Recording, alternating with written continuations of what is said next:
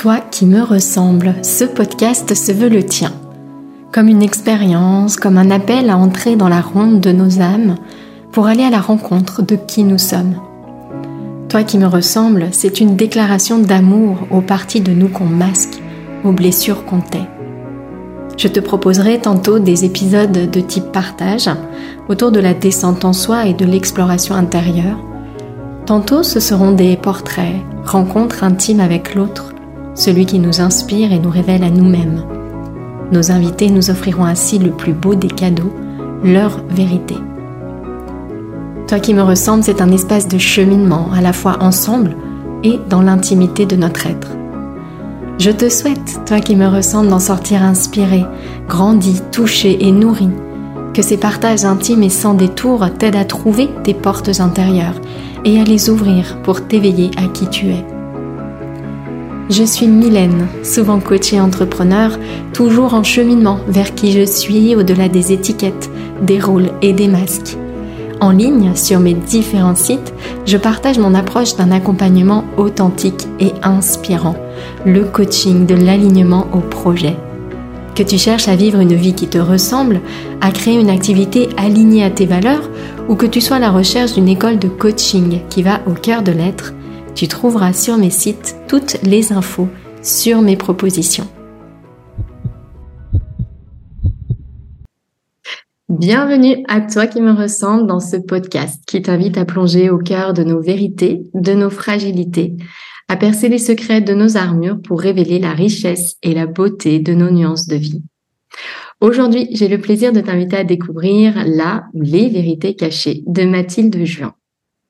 Si tu souhaites accéder gratuitement aux prochains épisodes du podcast Toi qui me ressemble, tu peux t'abonner directement sur l'application que tu es en train d'utiliser. Et si le podcast te plaît, n'hésite pas à me laisser un petit commentaire en fin d'épisode. Merci beaucoup pour ton soutien. Aujourd'hui donc, je te propose le portrait intime de Mathilde Juan.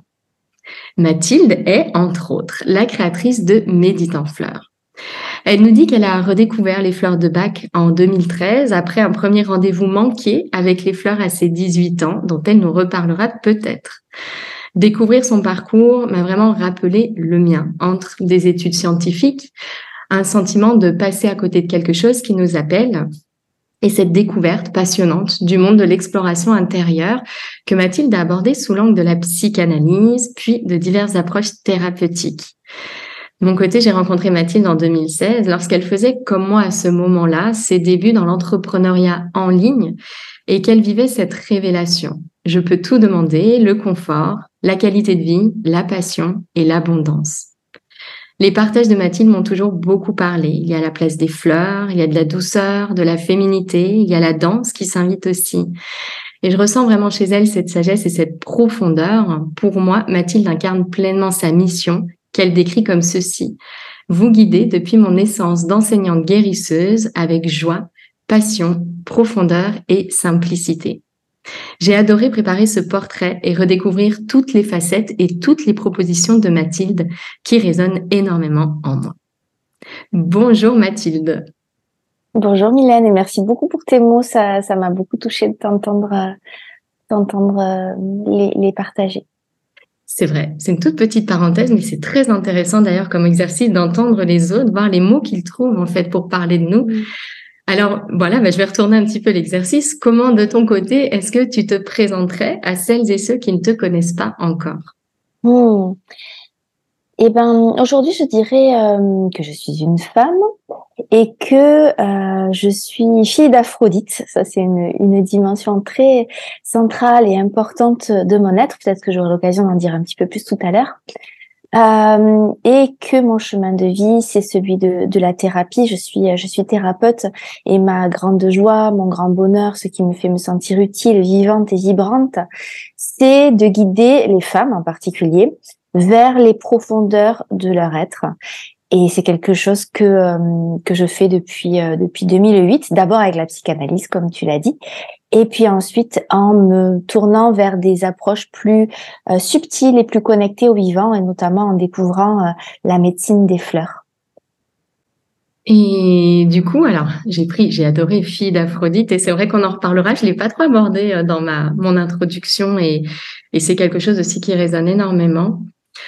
Euh, alors là, du coup, c'est un petit peu voilà qui tu es aujourd'hui, mais j'imagine, je sais que c'est quelque chose qui intéresse beaucoup les personnes euh, qui écoutent ce podcast, que tu n'as pas toujours voulu ou su assumer ces parties de toi, que tu n'as pas toujours su que ça, ça allait devenir ta voix. Je l'ai rapidement abordé, un, un rendez-vous manqué, par exemple, avec les fleurs, mais sûrement tout un tas d'autres euh, virages dans, dans cette vie.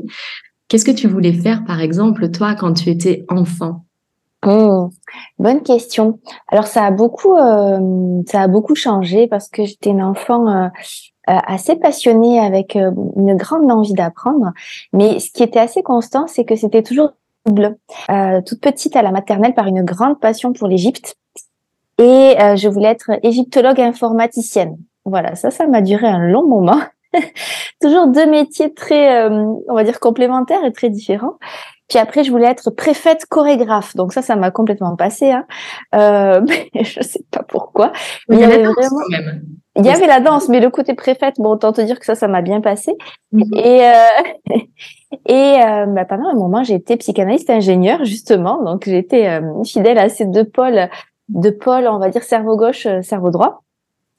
Voilà, donc il y, avait vraiment euh, la vraie passion, oui c'est ça, petite, c'était l'Égypte, parce que je me sentais profondément euh, connectée euh, bah, à cette période de l'histoire, à cette civilisation. J'avais j'avais créé, j'avais inventé une machine à remonter le temps dans un carton dans lequel je m'enfermais et puis je, voyageais, je voyageais en Égypte.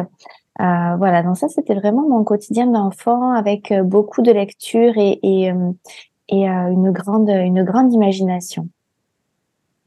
Hmm. c'est beau parce que dans ces, comme tu dis, un peu dans ces deux, ces deux facettes à chaque fois, ces deux pôles hein, de, de ces métiers un peu imaginaires, ou en tout cas qu'on peut probablement articuler, il y a vraiment, comme tu dis, cette notion de cerveau gauche, cerveau droit. Et, et de mon côté, je ne sais pas ce que tu en penses. Alors, je fais un grand bond en avant pour parler d'aujourd'hui, mais je trouve qu'on retrouve un petit peu ces deux facettes. En tout cas, moi, c'est ce que je vis au quotidien, entre d'un côté cette exploration intérieure et puis de l'autre cette transmission, notamment par la voie de en ligne, qui demande effectivement ce côté très bah, analytique aussi, un peu statistique, un peu euh, voilà. Je sais pas si tu t'en nourris dans ces deux pôles. Oui, absolument. Moi, je sens vraiment euh, qu'une euh, de mes missions, c'est de réussir à articuler les contraires. Donc, comme tu dis, dans, nos métiers, il y a cette euh, nécessité d'introspection et aussi euh, ben, la nécessité d'aller dans le monde. Donc, il y a ces, ces mouvements euh, que moi j'arrive pas à vivre simultanément. Hein. Il y a des phases de contraction, de retour vers moi et des phases de restitution dans le monde. Donc c'est une espèce de, de, respiration. Et pour moi, c'est vraiment ça euh, mon défi, réussir à articuler ces contraires dans la respiration, dans le j'inspire et le euh, et le euh, j'expire. Donc ça, c'est ouais tout à fait. Et il y a une autre opposition constructive que je nourris beaucoup, c'est entre la, la structure et la spontanéité ça, ça, revient à peu près au même. Hein. Euh, mais la nécessité de, de, de, de, de programmer, de prévoir des choses, de leur donner une forme viable. Moi, je suis enseignante, donc euh, c'est hyper important pour moi de proposer des enseignements structurés parce qu'ils sont beaucoup plus faciles à intégrer. Et en même temps, c'est aussi super important de laisser de la place à euh, la spontanéité, à, ce qui vient, euh, voilà, à ce qui vient dans, dans l'instant, pour pas faire quelque chose de rigide et de figé. Donc cette notion de, de, de respiration, elle, est vraiment extrêmement euh, centrale et importante pour moi. Mmh. On reparlera oui de tes, tes activités parce qu'il y a aussi cette euh, cette déesse du web que j'ai vue avec vraiment cette notion d'entrepreneuriat aligné où là je trouve à titre personnel qu'on est vraiment pleinement comme tu dis dans ce mouvement moi, je le décris souvent intérieur, extérieur, euh, un peu féminin, masculin, mais toujours, je trouve cet équilibre effectivement à avoir. Et c'est très intéressant. Et je sais que beaucoup de personnes qui nous écoutent sont souvent dans cette démarche aussi bah, de, euh, de vente de prestations, notamment, voire en ligne, et donc euh, intéressées par ces thèmes-là. On fera une petite parenthèse dessus tout à l'heure du coup, je reviens à cette enfance avec voilà ces, ces, deux pôles qui se manifestent. Et donc entre ce moment, cette euh, cette enfance avec euh, ces rêves qui sont là et euh, bah, ce, ce moment d'aujourd'hui dont on a parlé avec ces deux pôles, est-ce qu'il y a eu un moment précis où dans ta vie, un moment révélation, un moment déclic où tu t'es dit maintenant je vais faire ça, je vais devenir cette enseignante guérisseuse? Quel est ce, point en fait de bascule? Le point de bascule, c'est le moment où je terminais mes études d'ingénieur. Mm. Euh, donc en fait, j'ai suivi des études scientifiques parce qu'on m'a dit bah c'est bien, va par là. Et comme je savais pas trop, j'étais voilà, j'étais encore fort jeune, tu vois de quoi je parle. Je savais pas trop euh, dans quelle direction aller. Je sentais bien que c'était pas tout à fait par là. Mais ma foi, les sciences, la physique, euh, c'était quelque chose qui me mettait euh, plutôt en joie, en tout cas dans, mes études, euh, de comprendre les, mécanismes sous-jacents du monde qui m'entourait. C'était quelque chose qui me, qui me convenait. Et au moment de, de clôturer mes études, donc j'ai mis un pied dans l'entreprise avec un stage de fin d'études. Et j'ai vu que là, par contre, ça allait pas du tout le faire. Parce qu'autant la discipline me plaisait, mais son application dans le monde du travail euh, ne m'a pas fait euh, palpiter, on va dire. Euh, en plus, j'avais choisi une, une, branche très euh, masculine. Je travaillais dans la physique appliquée au bâtiment. Donc, euh, tout de suite, je me suis retrouvée propulsée dans des réunions de chantier, dans, voilà, dans des ambiances très, très young, on va dire, où le féminin n'était pas très respecté, honoré, voilà. Et, euh, et puis surtout, j'ai senti euh, beaucoup d'ennui parce que autant dans mes études, c'était très varié, mais là, je voyais bien qu'on allait me demander toujours la même chose, toujours les mêmes calculs, euh, déjà en six mois, j'avais eu le temps de m'ennuyer. Donc là, je me suis dit, c'est pas possible, c'est pas par là. Et il se trouve que dans le même temps, euh, c'est une euh, période où j'ai vécu une rupture amoureuse vraiment très douloureuse, qui, qui m'a fait connecter certainement pour la première fois de ma vie les abîmes de la dépression. Je mangeais plus, je, me sentais vraiment éteinte. Il y avait quelque chose en moi qui était profondément blessé et ma réaction, ça n'a pas duré très longtemps de rester à cet endroit-là. Ma réaction, ça a été de demander de l'aide. Ça faisait très longtemps que j'étais attirée par la psychanalyse, euh, que j'avais, euh, dont j'avais entendu parler en cours de philo. Euh, en terminale et ça me plaisait beaucoup cette idée d'aller explorer les profondeurs de l'être. il y a quelque chose qui me qui m'avait vraiment appelé. Et là je me suis dit bah tiens c'est l'occasion, je vais euh, là j'ai de la matière, je vais pas bien, donc allons-y. Et euh, à cette période j'ai j'ai donc commencé une psychanalyse en même temps que je commençais ce stage et très rapidement au bout de quelques mois je me suis dit voilà là ça je me vois bien faire ça tous les jours parce que là, je suis en train, ça me passionne, hein. je suis en train de me transformer, je suis en train euh, d'allumer la lumière à l'intérieur de moi. Ça me plaît de le faire pour moi et euh, j'ai envie d'avoir ce, ce rôle-là dans le monde, le rôle de celle qui tient la lanterne, le rôle de celle qui guide, euh, voilà, le rôle de celle qui euh, qui aide à décoder euh, les messages cachés euh, des, des, de, de, de, notre être profond.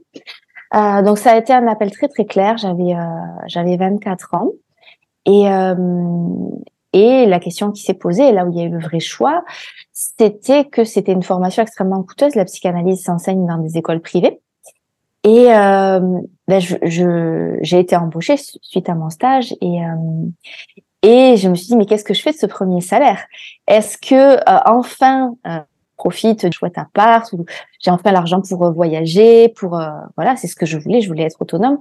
Ou est-ce que bah, je continue à vivre comme j'ai toujours fait jusqu'à présent, comme une étudiante, et euh, ces revenus-là, je l'investis pour moi, pour euh, pour cette formation à la psychanalyse. Et j'ai pas réfléchi très longtemps, et j'ai choisi la deuxième option, et j'ai vraiment senti que c'était un carrefour où j'avais le choix entre être et avoir clairement.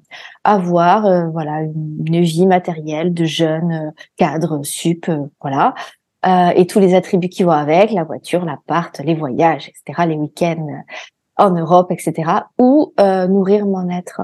Et je suis très heureuse d'avoir pris cette décision, même si ça n'a pas été facile, parce que euh, si j'avais pas pris cette bifurcation à ce moment-là, j'aurais dû la prendre de toute façon plus tard. Et euh, je pense que ça aurait été, euh, ça aurait été entre temps beaucoup de de euh, souffrance, voilà, de souffrance parce que c'est très souffrant pour moi de pas être au bon endroit. D'accord, donc, donc jeune, alors à 24 ans, dès finalement l'entrée dans le monde du travail, tu as cette, cet événement qui arrive, qui t'amène à te rendre compte. J'ai beaucoup aimé cette expression, comme si une lumière s'allumait en toi et que tu avais envie bah, de suivre euh, vraiment cet appel-là. Euh. Donc ça, ça a été le début du, travail intérieur déjà. Et, et du coup, cette... Euh, j'imagine que tu as continué ton travail d'ingénieur en parallèle. Oui, bah, bah, il fallait financer les études. Voilà. Et donc la, bascule, mais est-ce que dès le début de tes études, tu avais en toi cette idée de tenir la lanterne, comme tu disais, également pour les autres, ou c'était vraiment simplement un travail intérieur que tu voulais entreprendre à ce moment-là? Ben, Au tout début, c'était vraiment un travail, euh, c'était vraiment pour moi, pour aller mieux, pour remonter la pente. Mais euh, la dimension professionnelle est arrivée très très vite au bout de ouais, de quelques mois. Au bout de quelques mois, c'était vraiment euh, c'était vraiment clair et puis c'était quelque chose qui qui était euh, qui était là depuis euh, depuis depuis très très longtemps de toute façon. Et du coup, je me dis par rapport aux personnes qui nous écoutent, euh, tu vois, pour moi, ces points de bascule-là, quand on se retrouve face à ces deux choix, alors nos choix ne font pas tout dans notre vie, mais pour autant, on voit bien qu'ensuite, il y a un enchaînement de choses qui se mettent en place. Et, et donc, quand tu as été face à ces deux choix, se dire, voilà, j'ai mon salaire, je peux soit l'utiliser pour faire à peu près comme tout le monde et suivre en gros le chemin que la société trace pour nous, soit l'utiliser pour nourrir mon être. Est-ce que à ce moment-là, tu te souviens ce qui pour toi fait la différence et ce qui t'aide à prendre cette décision et, suivre cet appel du cœur, en fait, cet appel de l'intérieur? Ce qui m'aide, c'est euh, de pas écouter l'avis des autres et de même pas leur demander, en fait. de vraiment euh, garder ça, le laisser mûrir à l'intérieur de moi et euh, et, et euh, voilà, de toute façon, moi, c'était très clair. C'était, c'était dans les, euh, c'était une époque où j'interprétais, j'écoutais énormément mes, mes rêves, évidemment avec la psychanalyse, et c'était tellement, mais tellement clair. En fait, euh, c'est comme si j'avais pas de marge de négociation avec mon âme. Je, je savais qu'il n'y avait pas le choix, et en fait, c'était même plus que ça. C'est que si et ça, ça m'est arrivé plusieurs fois dans ma vie de ressentir ça. Je, je reconnais les symptômes maintenant. C'est c'est vraiment une voix qui vient de, l'intérieur de moi et qui me dit si tu ne vas pas par là, tu te trahis. Tu, tu, tu peux hein, choisir de pas y aller, mais euh, sache que tu, tu te trahis profondément. Euh, voilà, donc euh, oui, c'est surtout ça, c'est garder ça à l'intérieur de moi et pas demander l'avis des autres parce que de toute façon, je savais que pour le reste du monde, c'était pas raisonnable. Hmm. de faire ce choix, alors que je venais juste d'être diplômée. Hmm. Euh, donc je savais très bien les retours que, que j'allais avoir et c'était vraiment rester au contact de mon, de mon être profond. Ok, super. Euh, Est-ce que tu pourrais maintenant nous, nous, partager ce qui te fait dans la vie? Donc là, en, en général, euh, cette époque-là, ou peut-être aujourd'hui, ce que tu vis et qui t'a vraiment amené à aller à la rencontre de ça, mais ce qui te fait aujourd'hui profondément vibrer les mmh. moments, les valeurs, les, qualités. Voilà. Qu'est-ce qui est vibrant? Alors, moi, ce qui est extrêmement vibrant, qui pourrait me faire pleurer à chaque fois, c'est euh, quand j'accompagne euh, des femmes d'une façon ou d'une autre et que je les vois se transformer et se déployer. Ça, je crois que euh, je pourrais me nourrir que de ça. Et c'est pour ça que je me suis tellement, tellement épanouie en tant que psychanalyste, même si aujourd'hui c'est une, une période de ma vie qui est terminée. J'ai fermé mon, mon, cabinet pour plein de raisons. Mais c'était tellement beau euh, de semaine en semaine de voir les femmes et les hommes, parce que je recevais aussi quelques hommes, euh, bah, s'expanser, se déployer, se retrouver, se reconnecter à eux. Euh, voilà, ça c'est vraiment quelque chose qui me nourrit euh, profondément, et c'est pour ça que j'en ai fait mon métier, c'est la transformation. Euh, guider, impulser et accompagner la transformation chez l'autre, voir euh, bah, la chrysalide se transformer en papillon. Ça, c'est vraiment quelque chose qui, qui est merveilleux pour moi. Une autre chose qui me fait vibrer profondément, c'est la nature. Euh, passer du temps dans la nature et euh, me, me relier à la dimension subtile de la nature, euh, vraiment pouvoir euh, communiquer avec euh, le règne végétal. C'est vraiment là que j'ai un lien privilégié avec le règne végétal, les fleurs bien sûr, les arbres, la forêt et le petit peuple de la nature quand je suis dans ces espaces-là de méditation où je commence à sentir euh, ben, les esprits de la nature, ces présences invisibles. Ça, c'est quelque chose qui me nourrit vraiment euh, profondément. Autre chose, la danse et la musique. La danse, alors ça, c'est vraiment quelque chose qui qui me met en vraiment à la joie et à la part de moi la plus vivante, la plus joueuse, espiègle, euh, voilà, ça c'est mon grand raccourci euh, pour, euh, pour, pour retrouver pour retrouver la joie et, et, le chant et le chant et la musique c'est à peu près les mêmes à peu près les mêmes chemins si ce n'est que le chant va encore plus me connecter au plan au plan supérieur et au divin. Surtout les chants les chants de médecine et les chants sacrés que j'affectionne particulièrement. Ok, donc dans ce qui te fait profondément vibrer, donc voir assister au déploiement des autres, la nature et notamment sa dimension, ses dimensions subtiles et la danse, la musique et le chant. Oui, et bien sûr, euh, une voix très importante pour moi aussi, c'est euh, la voix d'Aphrodite et euh, dans lequel il y a laquelle il y a le chant, la danse, il y a tous les arts, mais la sexualité aussi, qui pour moi a été et est toujours une porte d'éveil, de euh, d'expansion, de connexion au divin et de connexion euh, amoureuse euh, extrêmement euh, extrêmement puissante et euh, centrale dans ma vie. Mmh, on en reparlera effectivement dans les différentes propositions, les différentes invitations que, que tu as aujourd'hui de, de cette dimension-là. Euh, quel serait, alors lié à cela ou pas, hein, le moment le plus magique de ta vie? Ou les mots magiques oh là plusieurs. il y en a beaucoup euh, et il y en a eu énormément euh, ces dernières années. Là, j'étais dans un accélérateur de magie. euh, un moment que j'ai vraiment envie de citer parce que c'était c'était très marqué dans le temps. C'était en 2018, une période où justement j'étais dans cette quête du réveil, de, du désir, où je me sentais un peu éteinte et endormie dans ma sexualité et je cherchais un chemin pour la réhabiliter parce que je sentais que c'était une, une clé pour moi, une clé hyper importante. Et à cette occasion, j'ai eu l'occasion de, faire un, un, voyage express, un voyage initiatique express d'une journée euh, sur les terres de Marie-Madeleine à Rennes-les-Bains, dans la haute vallée de l'Aude.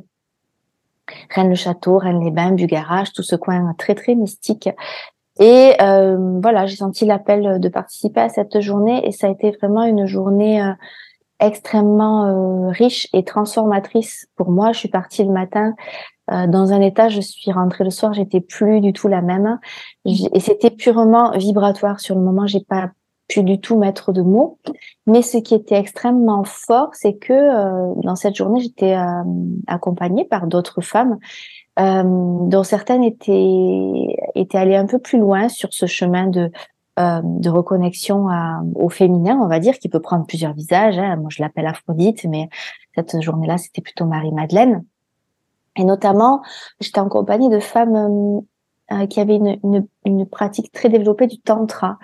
Et j'ai pu voir à quel point ces femmes avaient un, un accès non sexuel, sexuel, en tout cas non génital, on va dire, à, la jouissance, au plaisir euh, et à l'extase.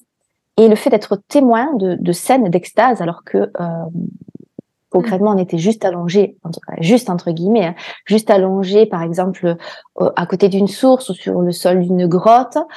Euh, pour moi, ça a été une véritable révélation et je me suis dit, je veux ça. Je veux ce niveau d'extase et de, de jouissance dans ma vie.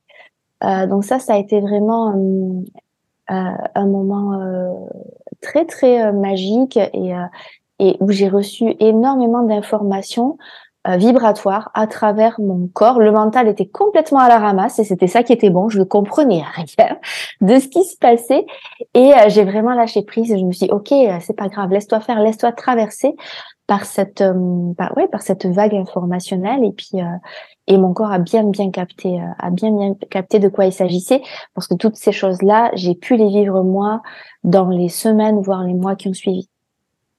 Hmm. Ok, donc un grand moment Euh, 2018, ce moment clé, cette journée, c'est incroyable ce qui peut se passer en une journée. C'est vrai que des fois, on a le sentiment que.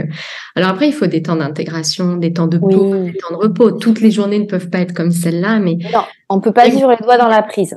Non, non plus. Mais on sent bien que des fois, il y a ces moments d'accélération, mm. moments où on gravit quelque part la marche. Puis après, bien sûr, il faut que les choses se posent. Donc ça, pour toi, c'est vraiment le moment le plus magique de ta vie. En tout cas, quand je te pose cette question, c'est vraiment ce qui ressort pour toi. Il y en a eu d'autres, mais euh, celui-là était vraiment particulièrement intense. Ouais. D'accord. Et, et, dans cette même euh, dynamique, la chose la plus folle que tu as faite dans ta vie, peut-être sur un coup de tête, tu as quelque chose d'un peu fou. Alors, euh, il y en a beaucoup parce que je suis bélier. Donc, euh, les virages très radicaux et, et, très soudains, en tout cas pour l'entour, d'un point de vue extérieur, il y en a beaucoup. donc, pour mon entourage,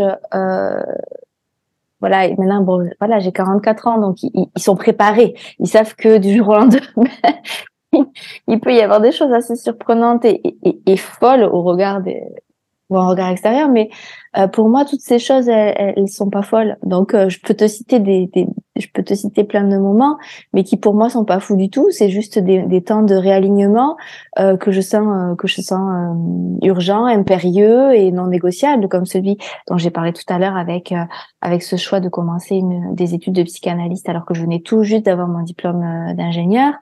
Euh, mais il y a eu, euh, il y en a eu d'autres, des choix de, de déménager, par exemple, déménager, euh, retourner vivre, vivre en Ariège, dans les Pyrénées, un endroit où où, où j'ai grandi et que j'avais quitté en me disant que j'y retournerais plus parce que vraiment c'était trop la campagne, c'était trop perdu.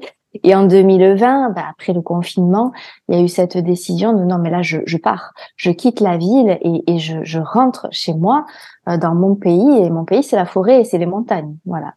Donc des décisions, euh, voilà, ce genre de décisions là. Et puis ensuite plein, plein de décisions folles liées à l'amour parce que je suis une, une amoureuse. et le plus grand défi de ta vie? Le plus grand défi de ma vie? Hum, certainement la maternité. La mmh. maternité, quand je suis devenue, comme beaucoup de femmes, hein, mais quand je suis euh, devenue maman, euh, c'était évidemment, évidemment pour moi, c'était une, une, longue attente d'être maman. C'était une expérience très attendue et, et, euh, et, vraiment un moment merveilleux. Où, ce moment où mon fils est arrivé euh, dans ma vie, mais en même temps, ça a tout euh, renversé, et notamment cette certitude que j'allais être psychanalyste jusqu'à la fin de ma vie, parce que c'était mon métier de cœur. Euh, j'ai vu qu'en fait, ce, ce, besoin de, mes patients, de coucouner, de tenir la main de mes patients, une fois que mon fils a été là, euh, bah, c'est devenu un peu obsolète. Et je, je me dis, bon, ça y est, des enfants, un enfant, j'en ai un. Et il me demande vraiment beaucoup euh, d'attention, d'énergie et d'amour. Et donc, ça m'a amené à revoir euh, complètement euh, ma façon de, de, travailler. Ça a remis en question cette part-là que je pensais vraiment régler. Je pensais avoir pris la bifurcation quand il fallait la prendre et que ça allait être mon métier jusqu'à la fin de ma vie. Donc ça a été pas mal bousculant à ce niveau-là et j'ai dû réinventer quelque chose parce qu'en même temps euh, je, je, voulais être là pour lui, mais euh, je, je sentais que, que j'avais du mal à être présente avec mes patients. Je, je, me sentais moins disponible et je ne me voyais pas non plus cesser de travailler parce que pour moi c'est vraiment extrêmement important de me réaliser. Je sens que je suis venue pour euh, pour me réaliser notamment professionnellement, pour prendre ma place dans le monde et euh, donc, il a fallu inventer une nouvelle façon de faire. Et c'est justement le, de créer une activité en ligne qui a répondu à ce besoin. Mais c'est pas arrivé tout de suite la réponse. J'ai mon fils en 2013 et j'ai commencé mon activité euh, en ligne en 2016. Donc, il y a eu trois ans de recherche intense et de tension de comment je vais justement pouvoir articuler ces forces qui sont tellement euh, présente en moi et qui semble ne pas pouvoir se euh, rencontrer, c'est-à-dire la mère euh, extrêmement attentive, maternante, euh, j'allaitais mon fils longtemps, enfin voilà, j'étais très très euh, proche de lui, et euh, cette femme qui a besoin de se réaliser dans le monde. Comment est-ce que je vais pouvoir articuler ça? Donc ça, c'était vraiment un, gros gros défi pour moi qui, qui est arrivé au moment de de la maternité. Voilà, je pense que c'était le plus gros. Et est-ce qu'il y a quelque chose que tu aurais aimé savoir à ce moment-là, dans cette phase un peu où, l'équilibre, tu as senti, a été bousculé Quelque chose que tu aurais aimé savoir à ce moment-là pour t'aider justement à, à traverser, à retrouver tes marques, voilà, à traverser ce moment de, de, de chahut, on pourrait dire. Je sais pas pourquoi le mot chahut. bah, c'est-à-dire que j'aurais aimé, je le savais, mais je n'arrivais pas à l'intégrer. Je savais que euh, mon fils euh, allait devenir autonome à un moment donné, qu'il n'allait pas rester accroché à moi toute sa vie. mais ça me semblait très très long cette phase, et en même temps c'était aussi délicieux euh, d'avoir ce contact tellement proche mère-fils et euh, j'aurais aimé euh, pouvoir euh, intégrer et, et, et, réaliser que cette phase n'allait pas durer dix ans, qu'elle allait durer allez trois quatre ans. Mais en même temps, ça a été aussi parce que j'étais pressée de, de, trouver une résolution à ça, et ça a aussi été un moteur pour me faire trouver une solution rapidement. Donc, en mm. même temps, j'ai envie de dire non, c'était bien comme ça. finalement, c'est temps de, on a besoin de les intégrer, les leçons, en vivant les expériences. Et finalement, si on disait toujours avant ce qu'il allait se passer après, ou, oui, et puis on peut nous le dire tant qu'on l'a pas vécu, parce que moi on me l'a dit, hein, ça durera pas, tu verras. Euh, on peut nous le dire tant qu'on l'a pas vécu, euh, comme tu dis, tant que c'est pas intégré dans chacune de nos cellules et dans l'expérience, euh, bah, c'est que c'est pas mûr. Hmm. Du coup, quelles leçons tu en as apprises? Alors, la première, tu l'as un peu évoquée, c'est l'idée que il n'en sera pas toujours ainsi, que les choses changent, que les choses évoluent. Euh, autre leçon, du coup, que tu retiens de, ce moment-là? Bah, C'est la... J'ai compris à ce moment-là que euh, la constante de ma vie, c'était l'impermanence. Voilà. euh, et que, euh, alors je pense que c'est plus ou moins vrai, mais je le sens très vrai pour moi. Euh, le fait d'accepter que ma vie allait être en, en, mouvement, notamment ma vie professionnelle, qu'il n'y avait pas une voie qui était toute tracée et pour toujours, et que oui, j'étais dans la bonne direction, celle de, de, de la transformation, de la thérapie, euh, ce rôle de guide, d'enseignante, mais que euh, bah, au cours de ma vie, ça allait euh, évoluer en continu, ce qui n'était plus là, simplement et, que, que, la meilleure idée c'était de suivre le flot, de dérouler le fil de ce qui me faisait vibrer. C'est ça en fait le, le meilleur euh, le meilleur guide pour euh, ben voilà pour pour prendre ma place dans le monde. Hmm.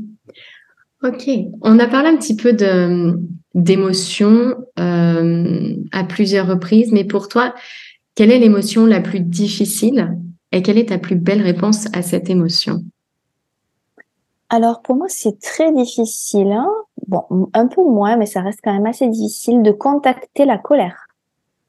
Euh, il y a quelque chose en moi de, il y, a quelque chose en moi de très doux, euh, qui qui veut pas heurter, qui arrondit les angles, etc. Sauf que parfois la colère, euh, la saine colère, elle est vraiment nécessaire pour poser des limites, défendre mon territoire. Et euh, voilà, c'est une émotion qui euh, que, que à laquelle que j'ai envie d'accueillir euh, dans ma vie, mais euh, mais c'est quand même euh, c'est quand même un vrai défi. C'est un vrai défi et il me faut beaucoup d'auto-coaching quand c'est le moment. Là, je me dis bon, là Mathilde, vraiment, là c'est le moment où tu peux sortir la colère parce que là il faut cadrer, c'est pas possible. Et voilà, donc ça c'est un, un vrai défi. De t'autoriser, du coup, la colère, tu veux de dire? De m'autoriser la colère, la colère et euh, de sentir que, euh, de, la distinguer de toutes ces dérives qui sont la violence, l'agressivité, et de vraiment garder que ce noyau brut, pur et fulgurant euh, de colère avec la voix bien installée, le nom ferme et entendable.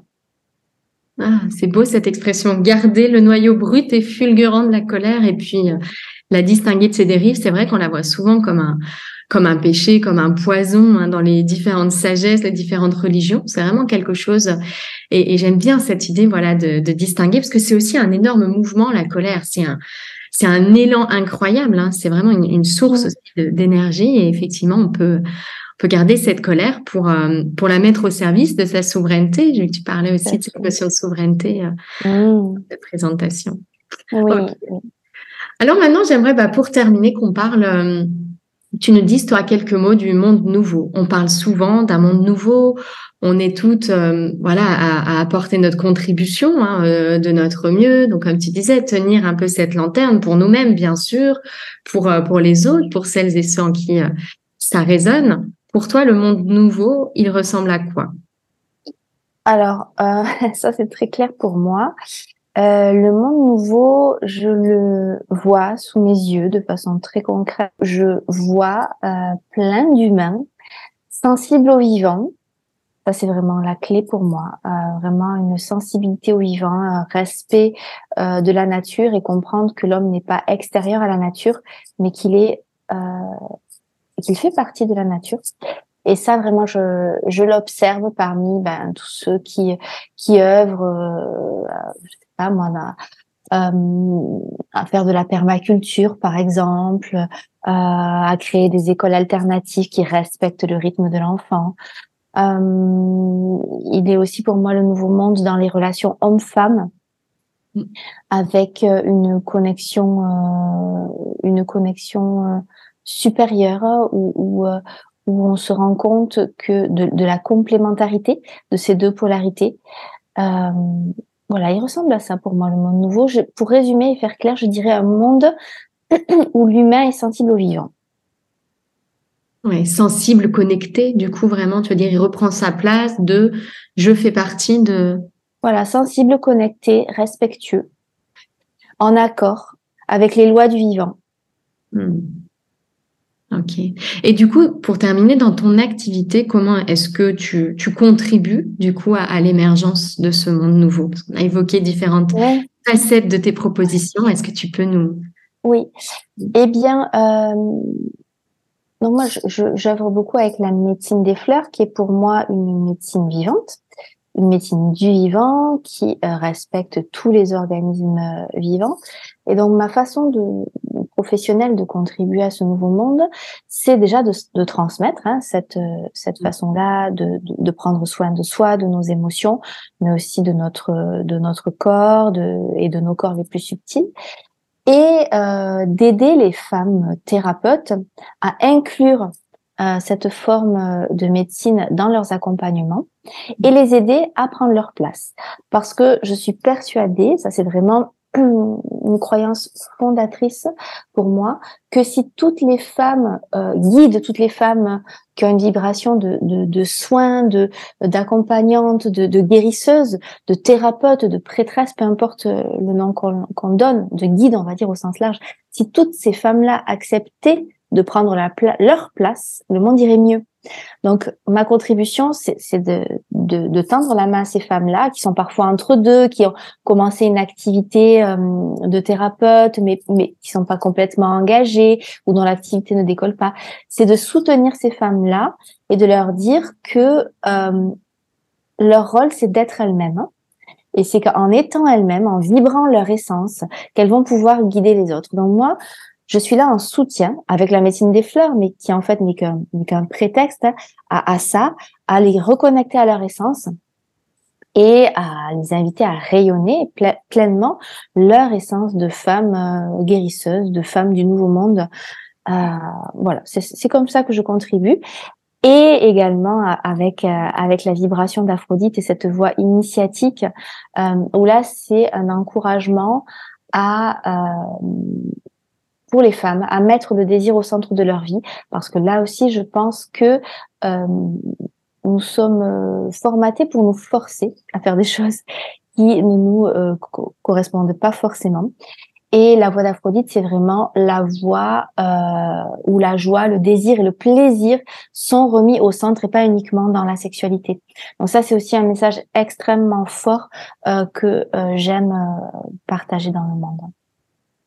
D'accord, on mettra des liens en dessous de ces propositions. Donc, j'ai reconnu Médite en fleurs, euh, déesse du web, et puis euh, et puis cette vibration d'Aphrodite aussi que que tu partages. Et, j'aime beaucoup cette idée, oui, comme tu dis, de réapprendre à mettre vraiment le désir au centre, au centre de nos actions, au centre de notre vie.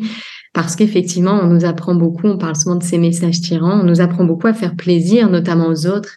Et alors, ça ne veut pas dire que dans la vie, euh, on n'a pas non plus vocation à se mettre au service des autres, mais, mais je crois que ça commence déjà par remettre le désir, notre appel intérieur au centre vraiment de, de notre vie, de nos décisions, de nos choix. Donc, je trouve ça un très beau message. Mm. Et du coup, pour terminer, ton message du cœur à celui ou celle qui nous écoute. Mon message du cœur. Mm. Euh, écoute, euh, j'ai envie de partager un, enseignement qui est là depuis euh, quelques quelques années. c'est un message d'amour pour mon corps et notre corps. Vraiment une invitation à, à faire alliance, à, à sentir que le corps est dépositaire d'une sagesse qui euh, dépasse pour moi hein, de loin toutes les dimensions de, de, notre être. Donc vraiment une invitation à honorer ce corps, à en prendre soin, à se mettre à son écoute et à voilà à, à, à être en position de recevoir tous les messages les messages de sagesse qu'il a à nous transmettre. Merci infiniment Mathilde pour, euh, pour ce portrait, pour tes partages et pour euh, ce magnifique message du cœur. Euh, Avec grand plaisir Mylène. Merci à toi. J'ai pris moi-même quelques notes. Merci beaucoup pour bah voilà d'avoir aussi accepté de me consacrer, de nous consacrer un petit peu de ton temps. Merci beaucoup à toutes et tous pour votre écoute également de ce podcast. Belle journée Mathilde. À bientôt Mylène. Merci pour tout. À très bientôt. Au revoir. Au revoir. Si tu entends ce message, c'est que tu as écouté l'épisode jusqu'au bout. Et pour cela, je te dis un grand merci. J'espère que cet épisode t'a inspiré, touché, nourri. Si c'est le cas, n'hésite pas à partager ce podcast autour de toi avec le hashtag Toi qui me ressemble. Et si tu souhaites écouter d'autres épisodes inspirants, tu peux t'abonner directement au podcast sur la plateforme que tu utilises. À très bientôt dans un prochain épisode, toi qui me ressemble.